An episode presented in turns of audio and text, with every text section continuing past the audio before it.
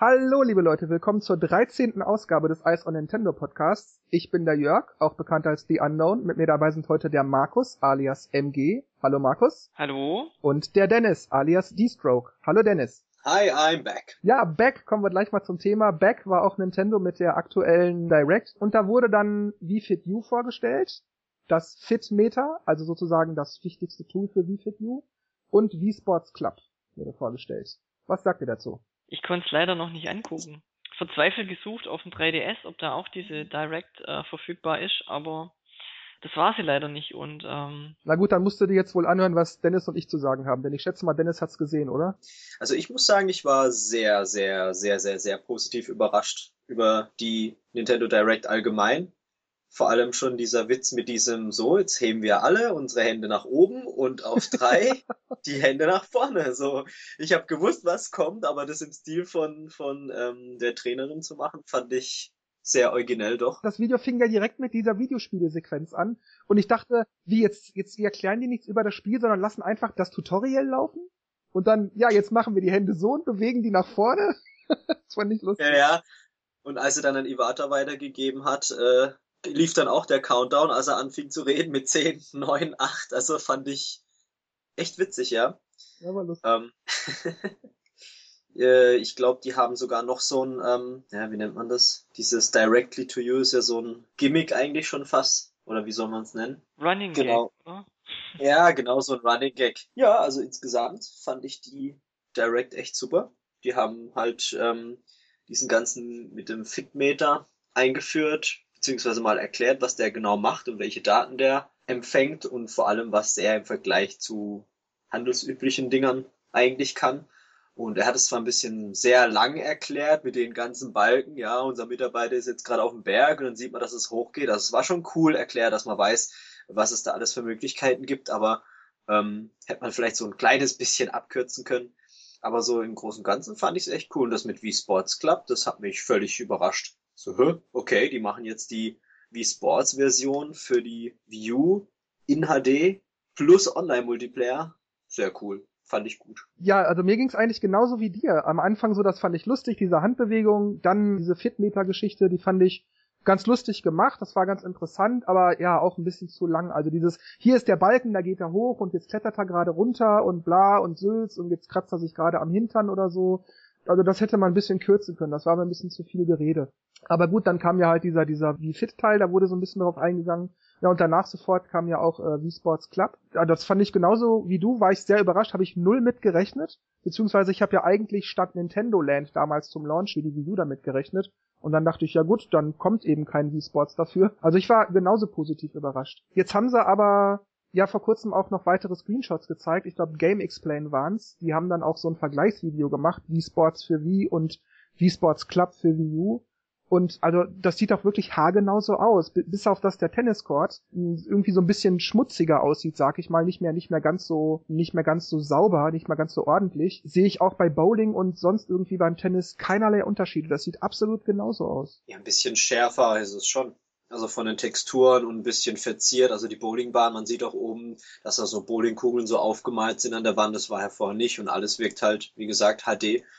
Aber ja, der Tenniscourt, der gefällt mir irgendwie auch nicht. Habe ich ja, glaube ich, auch in den Kommentaren geschrieben. Das sieht so so bläulich kahl aus und irgendwie der alte Court war so richtig schönes Gras, grün und hell und freundlich. Irgendwie ein bisschen, als hätten sie in der Zeit zwischen Wii und Wii U gesoffen oder so. Ja, es sieht wirklich aus wie so ein, wie so ein Pfad auf einer Wiese, wo, ähm, wo wirklich seit zehn Jahren jeder so durchrennt. Das, der, der Rasen ist so total durchgelaufen, abgemergelt irgendwie, so ganz seltsam. Vielleicht ist der Witz daran, aber irgendwie die Farben hätten sie trotzdem anders machen können. Dass der Court ein bisschen kaputt ist, ist, ist ja ganz nett. Kann aber auch sein, dass es nur so ein Feature ist, also dass man einfach sagen kann, wie der, wie der Rasen aussehen soll. Und das ist jetzt halt, damit man vielleicht das direkter sieht, dass es nicht das alte ist, kann ja sein, dass es so gewollt war, hat man halt die Auswahl auf abgenutzter Rasen oder irgendwas eingestellt. Kann ja sein. Was ich interessant finde, ist auf jeden Fall Nintendos Konzept mit den kostenlos Testen.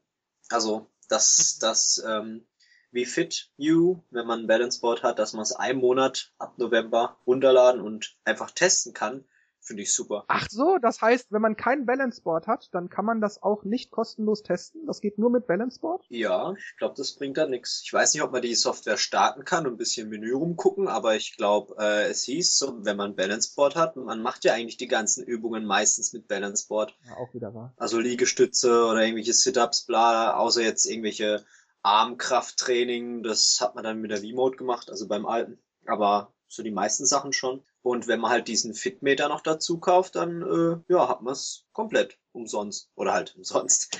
ja, für den Preis des, des Fitmeters. Und nur bei Wii Sports Club finde ich es ein bisschen seltsam, weil ja, glaube ich, 10 Euro pro Sportart verlangt wird.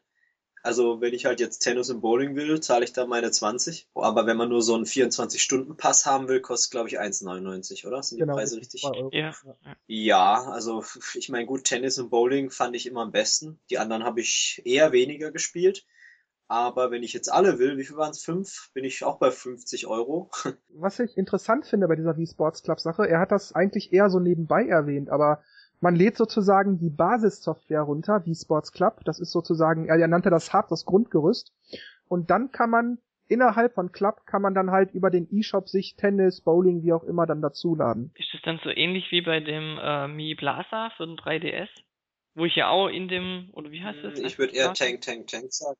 Ja, ich würde auch eher wie bei Tank, Tank, Tank oder wie heißt denn dieses Flipper-Ding? Ähm, ähm, Zen Pinball 2. Man hat halt das Grundgerüst und dann, wenn man was dazu kaufen will, dann kauft man das, was man will und es wird dann dazu gefügt. Also Was ich aber am interessantesten finde, ist tatsächlich diese äh, Online-Fähigkeit. Und da bin ich ganz gespannt, wie das umgesetzt wird. Also klar, dass man wahrscheinlich Tennis online gegeneinander spielen kann und Bowlen gegeneinander und so, das, das ist klar wahrscheinlich. Aber ich meine so, wie das im Spiel dann, wie, wie das Gameplay selber dann verläuft. Können dann auch drei an der einen View sitzen und, und der vierte spielt dann auf seiner anderen View irgendwo anders mit und so. Dass man also, wenn man so ein Doppelmatch hat oder so, dass dann einer sich mit dem anderen übers Web das teilt oder, oder, oder. Das finde ich irgendwie interessant. Oder ob beim Bowling nur vier Leute oder zehn Leute oder keine Ahnung, 20 Leute mitspielen können. Oder ob das auch so Turniere und Ligen gibt und so die dann halt wirklich auch da danach gehen, wer ist der beste Spieler, wer ist der, keine Ahnung, wer hat am meisten Matches gemacht, wer schafft in der Regel im Durchschnitt die meisten Splits oder keine Ahnung, was auch sonst immer. Also da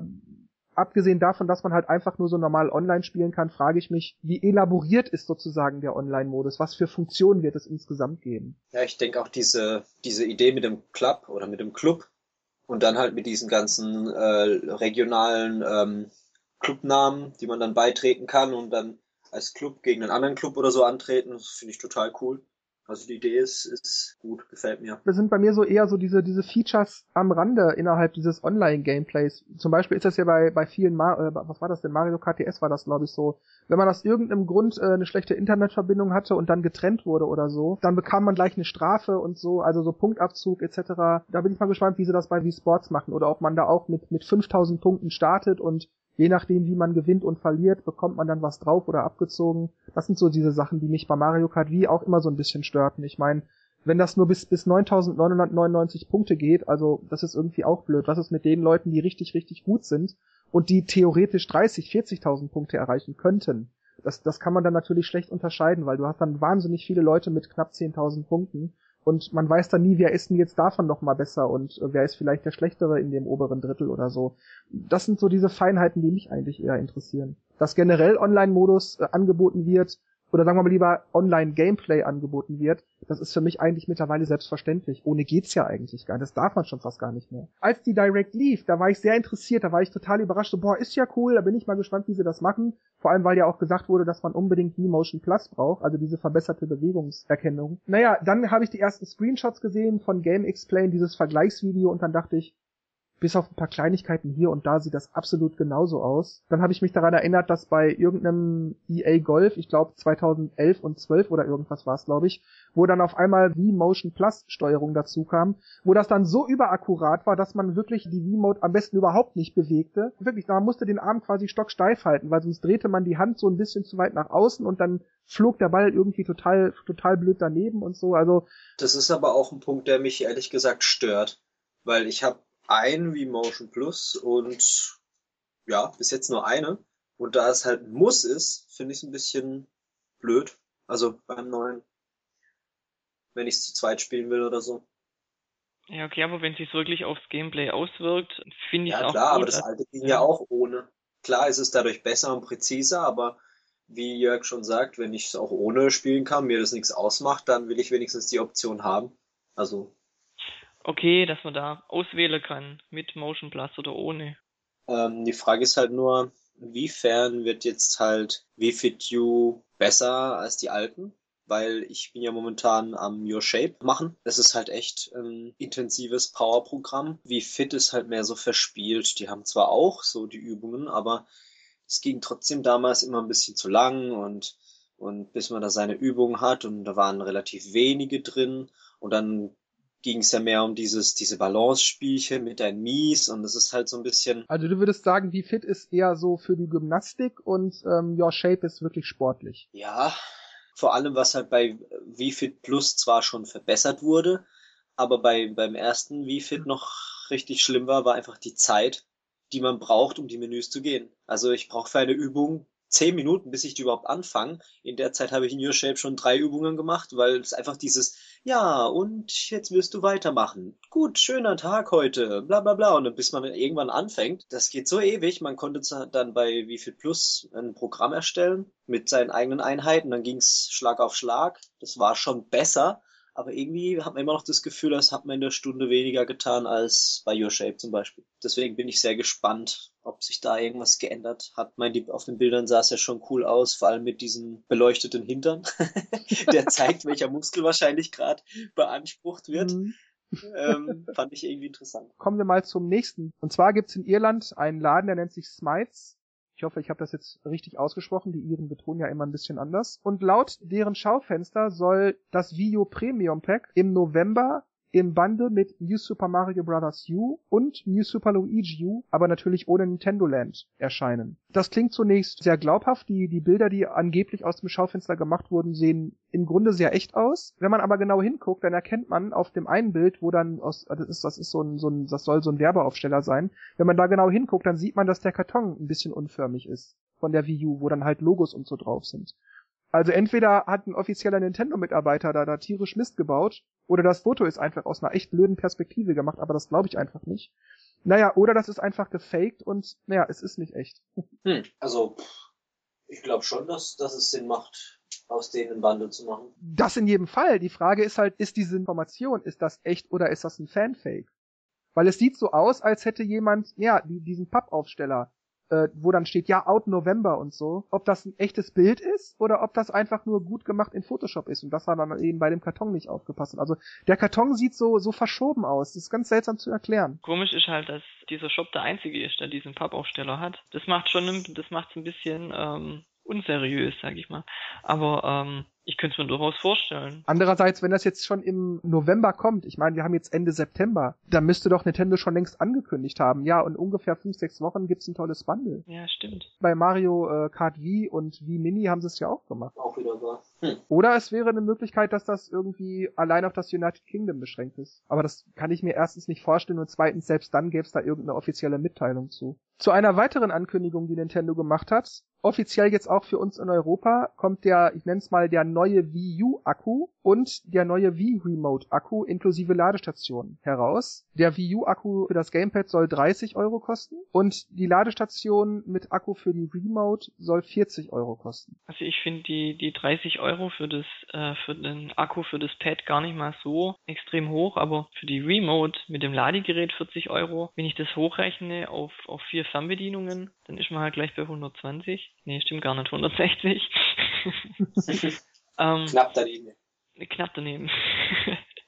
Und äh, gut, man muss ja nicht, natürlich nicht ähm, vier, vier Akkus gleich kaufen, aber sie hätten ja wenigstens so ein Doppelpack für, also zwei Akkus und zwei Ladegeräte für 50 Euro oder so, wäre vielleicht attraktiver gewesen.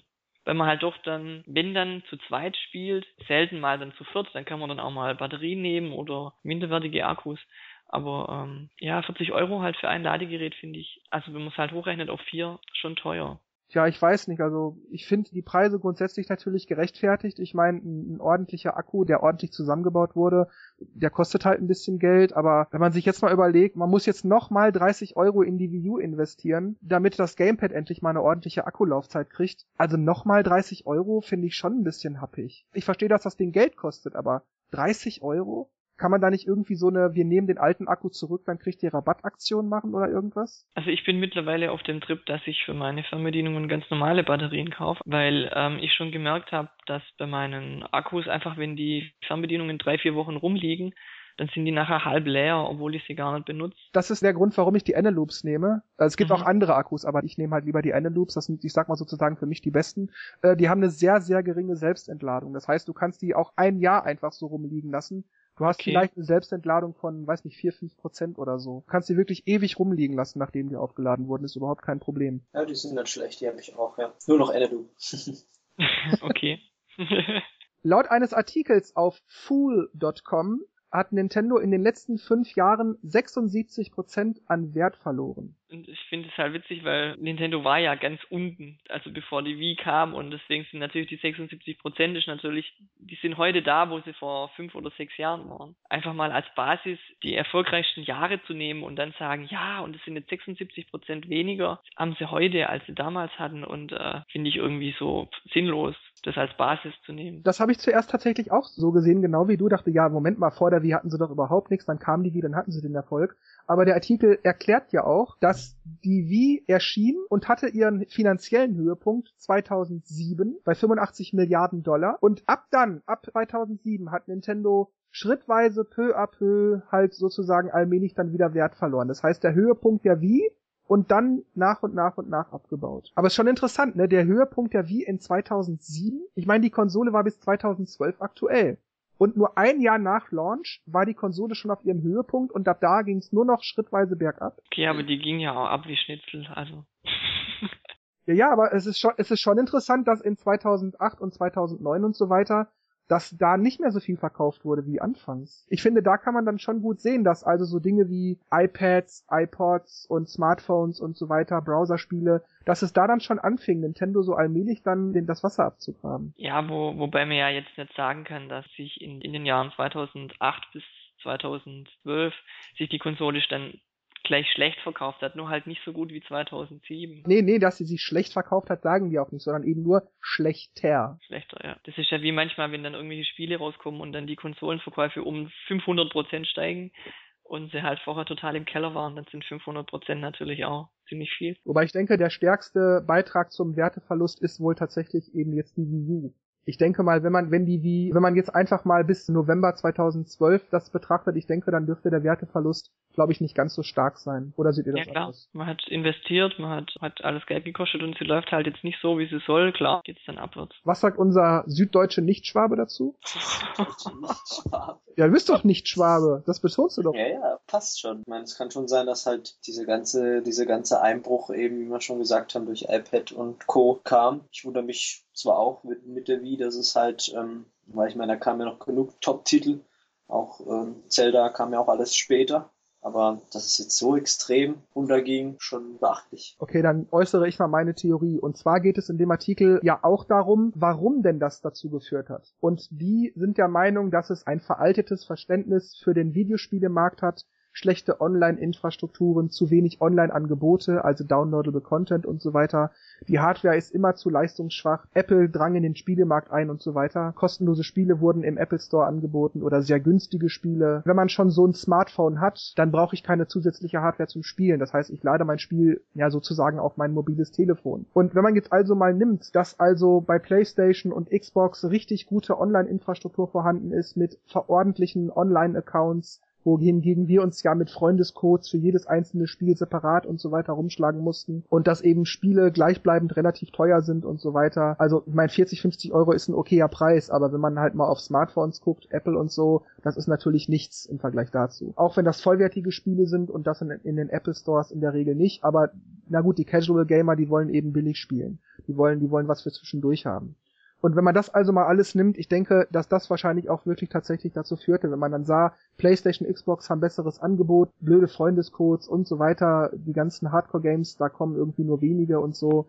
Also ich denke, dass das wohl auch tatsächlich dann wirklich stimmt. Also wenn, wenn man mal so drüber nachdenkt, ich finde, dann passt das schon alles. Ja, und ich denke mal auch die, die Spiele, die die Leute dazu verleitet haben, die Konsole zu kaufen, war halt nun mal hauptsächlich Wii Sports, Wii Fit vielleicht noch und noch vielleicht noch zwei, drei andere und die kamen halt auch ziemlich am Anfang von der Ära. Ja, das stimmt. Danach, klar, ich meine, Zelda oder so, genial, ohne Frage, aber dieser Wow-Effekt war einfach nicht mehr da, im Gegensatz zu Anfangs. Ja, stimmt schon. Wenn ich mal so bei Leuten gucke, ich sage jetzt mal beispielsweise meine Eltern, also so Leute, die nicht wie ich richtige Spieler sind, sondern halt sich die Wii gekauft haben, weil sie damals hip war und irgendwie die Bewegungssteuerung irgendwie witzig war. Die haben wirklich, ja, wie Sports, aber ansonsten ja, hatten die nur so wie Play, wie Music, vielleicht Mario Party noch und äh, irgend so eine Minispielsammlung von Namco oder irgendwas, also irgendwie so tausend Spiele in einem, so ein, zwei Spiele in der Richtung, vielleicht noch so SingStar oder sowas in der Art. Das, das ist wirklich alles. Und die hatten vielleicht, wenn es hochkam, drei, vier, fünf Spiele. Und das war immer nur so 0815 äh, Standard-Casual-Kram. Ist wahrscheinlich, wie Markus sagte, auch dann der Fall, dass für Casual-Gamer irgendwann, dass die merken, das kostet immer wieder 40, 50 Euro. Es ist im Grunde immer dasselbe Spiel. Die Verpackung sieht toll aus. Wenn ich das Spiel einlege, ist es sofort öde geworden, weil das irgendwie doch nicht so toll ist. Ja, das führt wahrscheinlich dann alles dazu. Okay, dann bleiben wir mal bei Prozenten und Werten und Nintendo beziehungsweise in dem Fall eher Ubisoft. Denn Splinter Cell Blacklist war ja ein Multiplattform-Titel für PlayStation 3, Xbox 360 und Wii U und äh, PC natürlich auch nicht zu vergessen. Und von allen Einheiten, die insgesamt in den ersten drei Wochen verkauft wurden, haben sich gerade mal 1,6% auf der Wii U verkauft. Das heißt, der Rest war für die anderen Plattformen Wobei muss man schon sagen, die Xbox 360 70% aller Einheiten ausmacht. Und davon dann eben der Rest wäre dann also PC und PlayStation 3. Aber gut, 1,6% nur für die Wii U, das ist ja, das ist ja, das ist ja, oh Gott. Das sollte sich Nintendo mal angucken und fragen, was man machen soll dagegen, ne? Ja, also ich habe das gesehen und dachte, Jetzt verstehe ich, warum die Entwickler sagen, dass sich das absolut nicht lohnt. Das sind ja alles Kosten, die da sind. Die müssen das Spiel ja produzieren und herstellen und bla, Millionen von, von Geldern. Dann kaufen es nur knapp zwei Prozent und äh, dann ist es natürlich klar, dass keiner dafür entwickeln will. Und mein ich sage auch immer, Mensch, Leute, jetzt macht doch was für die Konsole, sonst kommt ihr nicht auf den grünen Zweig. Wenn, wenn man vielleicht ein bisschen Puffer hat, um Geld rauszuwerfen, dann kann man es vielleicht machen, aber wenn sich das Ding nicht verkauft, dann jo. Ich finde da auch interessant, man müsste vielleicht auch mal im Direktvergleich sehen, wie gut sich Rayman Legends in Prozent auf der Wii U verkauft hat. Weil Splinter Cell Blacklist ist natürlich auch, ich sag mal, eine, eine relativ spezielle Zielgruppe. Ich gehöre da zum Beispiel gar nicht rein. Das Spiel, die ganze Reihe interessiert mich null. Das, das, das trifft natürlich auf Casual Gamer noch mehr zu oder auf jüngere Spieler auch noch mehr zu. Bei Rayman Legends, das ja eigentlich so für jedermann spielbar ist im Wesentlichen, die eigentlich, ja, das eigentlich jeden anspricht, mehr oder weniger, da wäre das vielleicht auch viel interessanter. Weil die Wii U ist ja bis jetzt eigentlich auch eher so eine ja, Nintendo-Fanboy-Konsole, ich nenne es jetzt mal einfach so, die eigentlich eher weniger von Hardcore-Gamern, Spieler, die gerne Shooter und ähnliches spielen, benutzt wird. Insofern müsste man also mal gucken, was mit einem Spiel ist, äh, das halt eben, ins, das insbesondere die anspricht, die sich die Wii U hauptsächlich wegen Jump'n'Runs und ähnlichen Sachen gekauft haben bis jetzt. Ja gut, klar, ich meine, natürlich ist es speziell, aber da sieht man halt wieder, dass die Wii U-Besitzer oder überhaupt die Nintendo-Leute halt doch wohl eher auf andere Spiele stehen, wie jetzt Rayman Jump'n'Runs oder halt hauptsächlich Nintendo-Sachen, dann ist halt klar, dass jeder sagt, ja, das lohnt sich nicht. Die, ich meine, wir haben damals geschimpft, als der eine von, wem war's, der gemeint hat, ja, Nintendo-Fans sind eh doof, die kaufen einfach blind äh, alle Nintendo-Sachen und wir Third Parties, unsere Spiele bleiben einfach liegen. Es interessiert sich keiner dafür. Mm, ja, wobei man natürlich aber auch nicht vergessen darf, dass da natürlich vieles auf einmal kommt. Ich meine, die Konsole verkauft sich nicht, weil es nicht genug Software gibt aber es gibt auch nicht genug Software, weil sich die Konsole nicht verkauft. Ich meine, vornehmlich kaufen sich zuerst immer Nintendo-Fanboys die, die U. Und bevor sich da einer beschwert, ich betrachte mich natürlich in dem Sinne auch als Nintendo-Fanboy. Wenn du die anderen erreichen willst, dann brauchst du natürlich Spiele, die die anderen ansprechen, wie beispielsweise Splinter Cell, Call of Duty etc. Die Leute kaufen sich dann aber natürlich lieber die Version für Wii U, weil da haben sie natürlich auch die Vollversion, wohingegen bei der Wii U oft immer irgendwas fehlt oder weniger Level sind oder man hat keinen Multiplayer oder keinen Online oder was es auch sonst immer ist. Ich glaube, glaube, so leicht darf man sich das dann auch wieder nicht machen, dass man sagt, ja, das liegt eben einfach nur so an der Wii U und Punkt. Also da muss man, glaube ich, schon abwägen, dass es an allen möglichen Faktoren liegt, nicht nur an einem. Aber ich kann, wie gesagt, da, weil man jetzt hier bei Splinter Cell Blacklist sehr gut sehen kann, natürlich verstehen, dass die Publisher sich da Sorgen machen. Bei Also ich habe mit 10% gerechnet oder mit 15, aber wow, 1,6%, das ist ja. kam das Spiel gleichzeitig für alle Konsolen oder kam das so Sets raus? Ja, gleichzeitig raus. Okay. Und es ist komplett. Also es fehlt kein Multiplayer oder so. Also das ist jetzt wenigstens wie bei Sniper Elite oder so, dass der Multiplayer fehlt, dann kann man es verstehen, dass vielleicht die Verkaufszahlen schwach sind. Ja, okay, aber ich muss mir jetzt halt auch, also wenn, wenn ich jetzt eine PS3 daheim hätte, dann würde ich es mir vielleicht auch für die PS3 holen. Also wenn ich, wenn ich, wenn mich das Spiel interessieren würde, also. Da läuft ja auch flüssiger. okay. Also wenn man jetzt mal davon ausgeht, dass es Leute gibt, die zum Beispiel alle drei Konsolen daheim haben und die sich dann halt eher für Xbox und, und PS3 entscheiden, sind ja doch Spiele verkauft worden. Also wisst ihr, wie ich meine? Ehrlich gesagt nicht. Also nur weil es ähm, die Wii U-Verkäufe so schlecht waren, heißt es ja nicht, dass es nicht jeder, wo eine Wii U hat, äh, auch das Spiel doch gekauft hat. Nur halt nicht für die Wii U, sondern halt für eine andere Konsole, die eh schon daheim steht. Ja, das verstehe ich natürlich. Da hast, da hast du nicht Unrecht. Dann ist die Frage, warum kauft man es nicht für die Wii U, wenn man jetzt mehrere Konsolen hat, sondern für PlayStation 3 oder Xbox 360? Hat das vielleicht was damit zu tun, dass man, wenn ich jetzt mehr Konsolen als nur die Wii U habe, dass ich dann irgendwie denke, das ist ein Core-Gamer-Spiel, also muss ich das auch auf einer Core-Gamer-Konsole zocken? Das ist dann eben die PlayStation oder die Xbox? Meinst, meinst du, das hat damit was zu tun? Also ich glaube, dass manche einfach Vorlieben haben, welchen Controller sie benutzen und wenn halt, wenn es das Spiel für die, sage ich jetzt mal, PlayStation gibt, dann holt, holen sich halt viele für die PlayStation, weil die einfach mit dem Controller, das ist halt einfach ihr Controller, mit dem wollen sie spielen und äh, dann sucht man sich die Version aus. Ja, andererseits, dann kann man doch aber auch den Pro-Controller nehmen oder äh, ja, mit einem Gamepad steuert sich ja im Grunde auch wie mit einem normalen Controller. Grundsätzlich ist das Gamepad ja auch so ein normaler Controller inklusive. Wenn der Bildschirm nicht gebraucht wird, dann kann man trotzdem die Knöpfe noch ganz normal benutzen. Das schon,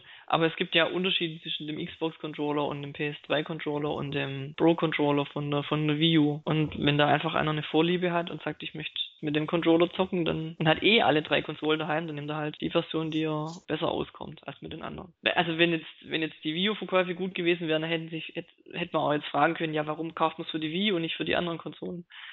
Die Frage kann man sich bei allen Konsolen stellen. Ja, aber mal ehrlich, ist denn das Qualitätsgefühl bei allen Controllern für die Konsolen? Ich habe auch schon für jede Konsole die Controller ein paar Mal in der Hand gehabt. So unterschiedlich. Also klar, das Gefühl, die Haptik ist ein bisschen anders, aber also ist das denn jetzt qualitativ so ein so ein großer Unterschied? Ich finde nicht. Qualitativ vielleicht nicht, aber es ist halt schon ein Unterschied, ob ich jetzt A, B, X und Y drücke oder Kreis. Ja, eigentlich egal, weil die Buttons. Ja, aber zum Beispiel, also mir ist es schon so gegangen, dass wenn halt dann am Bildschirm steht, drück X, dann muss ich weil ich den Controller halt nicht gewöhnt bin. Verstehe, was du meinst. Während ich bei den Nintendo-Konsolen einfach blind weiß, wo der Knopf ist.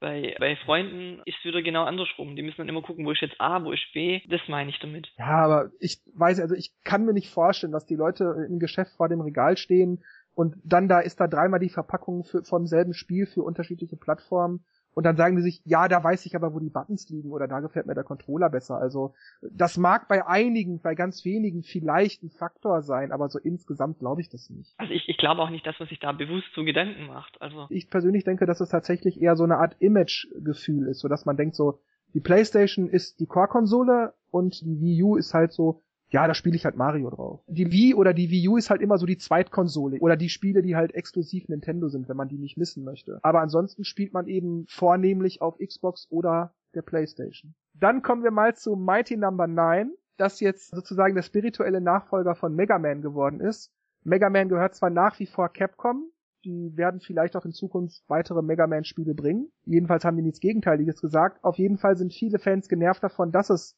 seit längerem keine neuen Mega Man Spiele gab und auch im Moment nichts angekündigt wurde. Deshalb hat sich der Erfinder von Mega Man, Keiji Inafune, gedacht, ja, dann mache ich halt ein neues Mega Man, der arbeitet ja jetzt auch nicht mehr bei Capcom und ja, macht dann halt Mighty Number no. 9 und wie gesagt, man sieht, dass es sehr, sehr ähnlich ist wie Mega Man. Ja, gut, er hat also eine Kickstarter-Kampagne gemacht, die Leute haben wahnsinnig ähm, gefundraised, wie man so schön sagt äh, auf Neudeutsch. Wir sind jetzt bei weit über 2,2 Millionen Dollar und ja, das Spiel kommt jetzt also für jede Plattform und ab 3,3 Millionen Dollar wird es sogar für PlayStation 4 und Xbox One erscheinen. Und im Moment sieht es so aus, als würde dieses Ziel auch erreicht werden. Der geschätzte Release ist im Frühling 2015, das heißt so etwa anderthalb Jahre. Und ja, also ich persönlich freue mich sehr drauf. Und als ich gesehen habe, es kommt jetzt auch für die Wii U, habe ich, habe ich fast, habe ich so, yay, Jubel!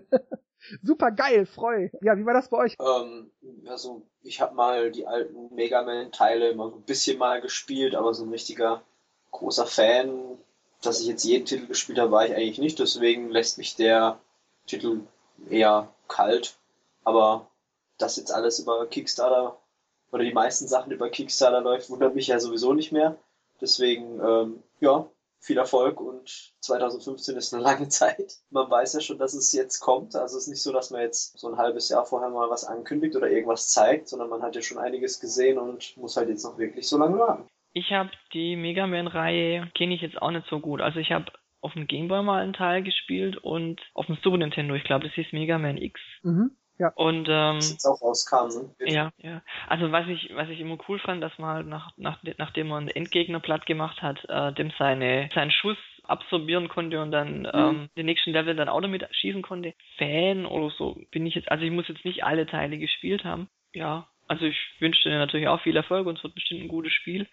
Aber ich werde es mir höchstwahrscheinlich nicht holen. Ja, ich freue mich, wie ich schon gerade angedeutet, umso mehr darauf. Also die Sache ist natürlich, wie sehr ähnelt es einem Mega Man-Spiel. Rein optisch sieht man natürlich klar, es ist auf jeden Fall Mega Man, nur irgendwie andere Uniform, anderer, anderer Anzug, anderer Roboter. Aber wie Markus das gerade sagte, kriegt man dann die Waffe vom Boss, muss man da vorher die Bosse auswählen und so weiter oder funktioniert das da ganz anders? Das muss man natürlich noch abwarten. Ja, im Moment sieht es sehr nach Mega Man aus und deshalb freue ich mich da erstmal noch drauf, ja. In Ordnung, dann als letzte News ein etwas traurigerer Anlass, nenne ich das jetzt mal. Und zwar ist am 19.09., also gestern, der ehemalige Nintendo-Präsident Hiroshi Yamauchi gestorben. Er ist 85 Jahre alt geworden. Und ich dachte, es wäre vielleicht eine nette Idee, dass man vielleicht nochmal darüber spricht, was er so bei Nintendo gemacht hat, wie er zu Nintendo kam.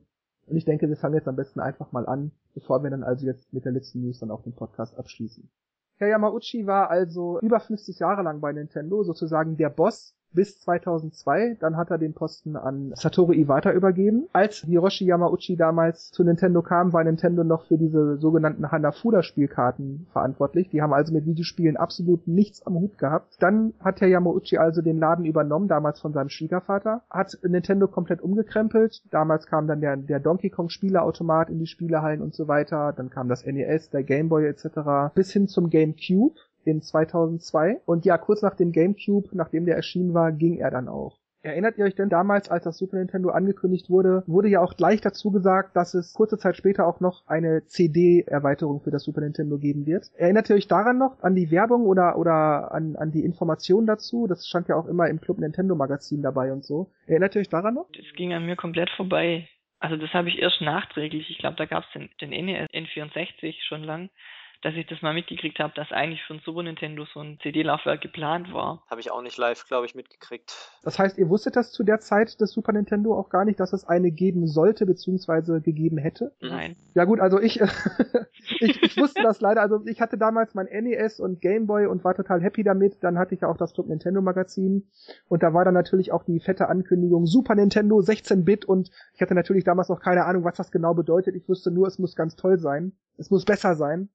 Und ja, ich war natürlich scharf drauf und dann kamen natürlich allmählich die ersten Infos, die ersten Bilder, Screenshots zu spielen und so.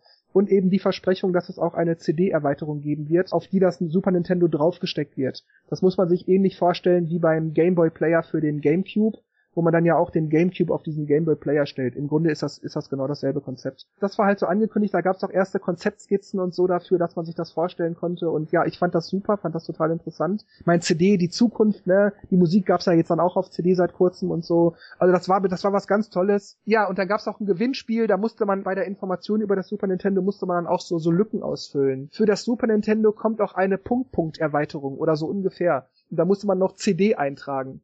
Ja, für diejenigen, die das nicht wissen, aber ich denke mal, die meisten werden es wohl wissen, aus dieser geplatzten Super Nintendo CD-Erweiterung ist dann tatsächlich die PlayStation damals geworden. Und zwar lief das so ab, Nintendo hat mit Sony vereinbart, dass die für das Super Nintendo die CD-Erweiterung machen haben das auch gemacht, haben fleißig daran entwickelt und dann hat Nintendo bzw. Hiroshi Yamauchi gesagt, nee, CD-Erweiterung blöd, machen wir nicht, wir bleiben bei Modulen, Ende, Punkt aus. Ja, das hat Sony natürlich tierisch geärgert, weil Nintendo hat nicht einfach so gesagt, es gibt keine CD-Erweiterung, sondern die haben das auf irgendeiner so Messe äh, einfach so angekündigt. Es irgendwie gibt keine CD-Erweiterung, so ähnlich war das und Sony wusste gar nichts davon, hat das dann auf dieser Messe zufällig erfahren. Sony fühlte sich total bloßgestellt und ja, dann hat Sony sich also daran gemacht, sozusagen die Ehre zu retten und hat dann halt das CD-Projekt zu Ende entwickelt und daraus die PlayStation gemacht, wenn man so will. Gleichzeitig hat man damit aber auch Squaresoft verärgert, denn das Super Nintendo Spiel Secret of Mana war ursprünglich auch als Super Nintendo CD-Spiel entwickelt worden. Das wurde damals auch so in der Fachpresse so weitergegeben, dass, dass, das, dass das eines der ersten äh, CD-Spiele werden wird und so weiter. Ich war da auch total scharf drauf. Wenn man mal vergleicht, dass eine CD bis zu 700 Megabyte bietet und ein Super Nintendo Modul im Schnitt so zwei bis vier Megabyte hatte, konnte man sich natürlich vorstellen, wie viel mehr Informationen, Spielumfang und so weiter auf eine CD draufpacken konnte. Zumal natürlich auch CDs viel billiger zu produzieren sind als diese Chips äh, der Module, wo dann halt die ROMs reingebrannt wurden. Und ja, das hat dann natürlich Square super verärgert. Die hatten natürlich Secret of Mana auf CD angelegt und hatten sich darauf eingestellt, viel davon abzusetzen, weil die CDs eben sehr günstig sind in der Herstellung. Ja, dann hat Nintendo das gecancelt und da war Square nicht so gut drauf zu sprechen. Allerdings war das wohl noch in Ordnung, war noch im vertretbaren Rahmen. Dann kam aber das Nintendo 64, das auch keine CDs hatte die Konkurrenzkonsolen hatten das aber. Und das hat Square richtig abgenervt und hat das auch öffentlich gesagt. Ja, dann hat Herr Yamauchi angefangen, so richtig nachzutreten und meinte dann, Menschen, die RPGs spielen, also er meinte natürlich Final Fantasy vor allem, sind depressive Naturen, die in dunklen Räumen sitzen und langsame Spiele spielen. Ja, weil Sony also CD-Laufwerk angeboten hatte, Squaresoft CD-Laufwerke wollte, weil man viele Daten darauf äh, da, da, damit verarbeiten konnte und nicht auf Module und so weiter zurückgreifen musste. Videos und so weiter und so weiter waren möglich. Das wollten die alles machen. Und das ging bei Nintendo nicht. Und ja, dann hat Nintendo also da nachgetreten und dann sind sie halt äh, gleich direkt zu Sony gegangen, waren nicht mehr Nintendo exklusiv. Das hat natürlich den Erfolg der PlayStation dann auch erst richtig angekurbelt. Und ja, das war alles mehr oder weniger die Schuld sozusagen von Herrn Yamauchi. Ja, hat einen Bock geschossen. Ich glaube, dass der Yamauchi halt auch schon so ein, so ein ziemlich alter Haudegen war der alten Schule. Nicht viel offen für, für Neues oder für ähm, Fortschritt. also anderen Fortschritt. Aber es ist ja, glaube ich, heute noch so, dass ähm, die Spiele von Nintendo sehr arg komprimiert werden und dass man da guckt, dass man wenig Platz braucht Gut, man hat halt auch so ein bisschen die Ladezeiten als Vorteil genommen, weil wenn man so ja. die PS1-Dinger anguckt, jetzt, keine Ahnung, Resident Evil oder so, wenn er dann, keine Ahnung, drei Minuten lädt, um durch die Tür zu gehen, dann ist es halt schon der Vorteil von Modulen gewesen, aber andererseits eben, wie du schon sagst, Produktionskosten, dann mhm. ähm, Soundqualität war natürlich viel besser auf CD als dieses Bitgedudel, wobei die Musik ja auch ganz gut war, aber wie gesagt, man hat den Unterschied halt da schon gemerkt. Ja, aber mal ehrlich, hat denn jemanden wirklich diese Ladezeit von der Playstation wirklich gestört? Klar war es irgendwie doof, aber... Man hat sich damit abgefunden, ja. Also ich muss, ich muss ganz ehrlich sagen, ähm, für mich als äh, verwöhnter äh, Cartridge-Zocker beim GameCube ging es ja auch noch, da, ja, nee, da fing es ja eigentlich schon an. Bei Smash Football, die Ladezeiten sind ja wirklich extrem kurz. Aber da ist mir schon negativ aufgefallen und habe gedacht, oh je, äh, irgendwie nervt es schon mit der Zeit. Ein Kumpel von mir, der halt PS1 und PS2 hatte, der sagt, was willst du eigentlich? Das ist ja gar nichts, die Ladezeit. die, anderen, die andere Seite muss man auch betrachten. Günstig herzustellen sind die CDs, äh, man kann mehr draufpacken. Ähm, die Raubkopien haben ja auch noch mit dazu geholfen, die PlayStation 1 und 2 so gut zu verkaufen. Aber es ist schon witzig, wenn man so genau nimmt, dass Kann Nintendo ja selber sich den Erzfeind gebaut hat. ja. Das ist schon witzig, ja. Ja, ich habe es doch jetzt gerade auch wirklich nur sehr, sehr knapp zusammengefasst. Ich wollte jetzt ja auch nicht einen 20-Minuten-Monolog halten. Ich meine, das ja. Internet ist voll mit Informationen zu dieser PlayStation Super Nintendo CD-Geschichte. Ähm, also da, da kann man, wer das möchte, kann gerne im Netz recherchieren und sich das alles im Detail durchlesen. Das war jetzt nur grob umfasst, aber ja, im Grunde haben wir die PlayStation dem Herrn Yamauchi zu verdanken. Aber man muss auch vielleicht das von der anderen Seite sehen, vielleicht wäre Nintendo heute nicht da, wo sie jetzt sind. Also vielleicht wäre die Wii sonst gar nicht gekommen, weil sie einfach an einem gewissen Zeitpunkt einfach anders als die Konkurrenz denken mussten und sich aus dem Wettrüsten rausgehalten haben. Das sind auch Sachen, kann man jetzt viel spekulieren, aber es könnte sein, dass wir heute ganz andere Konsolen hätten. Ja, aber wer weiß, ob wir überhaupt Konsolen hätten. Ich meine, vielleicht hätte Sony trotzdem in ein paar Jahren eine Konsole gebracht oder Microsoft. Das kann ja sein. Aber im Moment wissen wir nur, dass wegen äh, äh der, der CD-Geschichte für Super Nintendo die PlayStation kam. Und wenn man jetzt mal davon ausgeht, dass es theoretisch heute so sein könnte, dass außer vielleicht mal hier und da ein kleiner Mitbewerber immer noch Nintendo der einzige wirkliche Konsolenanbieter ist, also das kann man so und so sehen. Die Spiele müssen ja deswegen nicht anders oder schlechter sein, nur weil die Wii so ein Erfolg war. Es wäre halt schon ein richtiger Battle gewesen, so Nintendo, Sony, die Japaner gegen Microsoft, die Amis. Glaube ich, wäre schon vielleicht irgendwann entstanden. Ja, also ich, ich finde es halt, weil viele immer sagen, ja, Yamauchi, wer ist denn das? Kenne ich gar nicht. Äh, muss ich den kennen? Wer soll denn das sein? Und ja, das sind so ein paar Sachen, die einige vielleicht noch nicht wussten und ich dachte, ähm, ich erwähne das einfach mal und wir sprechen mal vielleicht so ein paar Kleinigkeiten an. Und wer da genauere Informationen möchte, der kann, wie gesagt, im Internet viele Infos einfach mal ein bisschen rumsuchen. Das sind so Sachen, die, die der Herr Yamauchi sozusagen verbrochen hat. Natürlich klar, Super Nintendo, NES, Game Boy und so weiter, tolle Sachen, da gibt natürlich auch schöne Sachen, aber an die Konsolen erinnert man sich ja sowieso. Was man dann eben nicht weiß, sind halt so Super Nintendo CD-Sachen. Oder Secret of Mana, das es ursprünglich als CD-Titel ge geplant war. Ich dachte, ich erwähne das einfach mal, dass, dass da einige wissen, was der ungefähr gemacht hat. Man kann ihn ja nicht nur als Boomer sehen, sondern er war ja auch für eine wichtige Zeit bei Nintendo tätig. Also er hat ja auch viel ins Leben gerufen, was jetzt nicht so schlecht war oder auch revolutionierend war. Also trotzdem, rest in peace. Na schön, dann sind wir also für heute fertig. Ich überlasse wie immer Markus und Dennis die letzten Worte. Ich sag nur noch Tschüss, macht's gut und ciao. Ja, ich verabschiede mich dann auch. Bis zum nächsten Mal. Tschüss. Ich sag auch schon mal Tschüss und mal schauen, was wir beim nächsten Mal für euch im Petto haben. Also dann bye bye.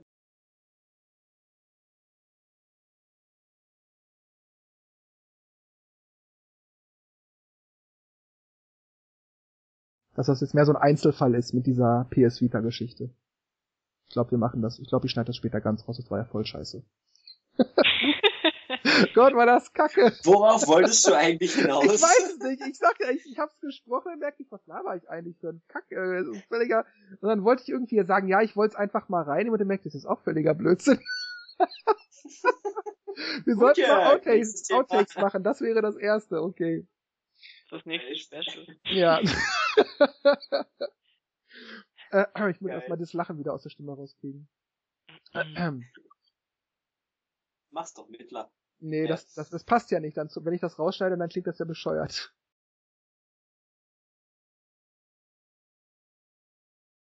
Na schön, dann kommen wir mal zu Mighty Number One. Number One? Was nicht Number Nine? Oh, Entschuldigung, genau, dann sage ich nochmal neu. Dann kommen wir mal zu Mighty Number One. Jetzt sage ich das schon wieder, ich bin doch bescheuert. number Nine, Number Nine, Number Nine. Sprich's nochmal aus. Ja, ja, ja.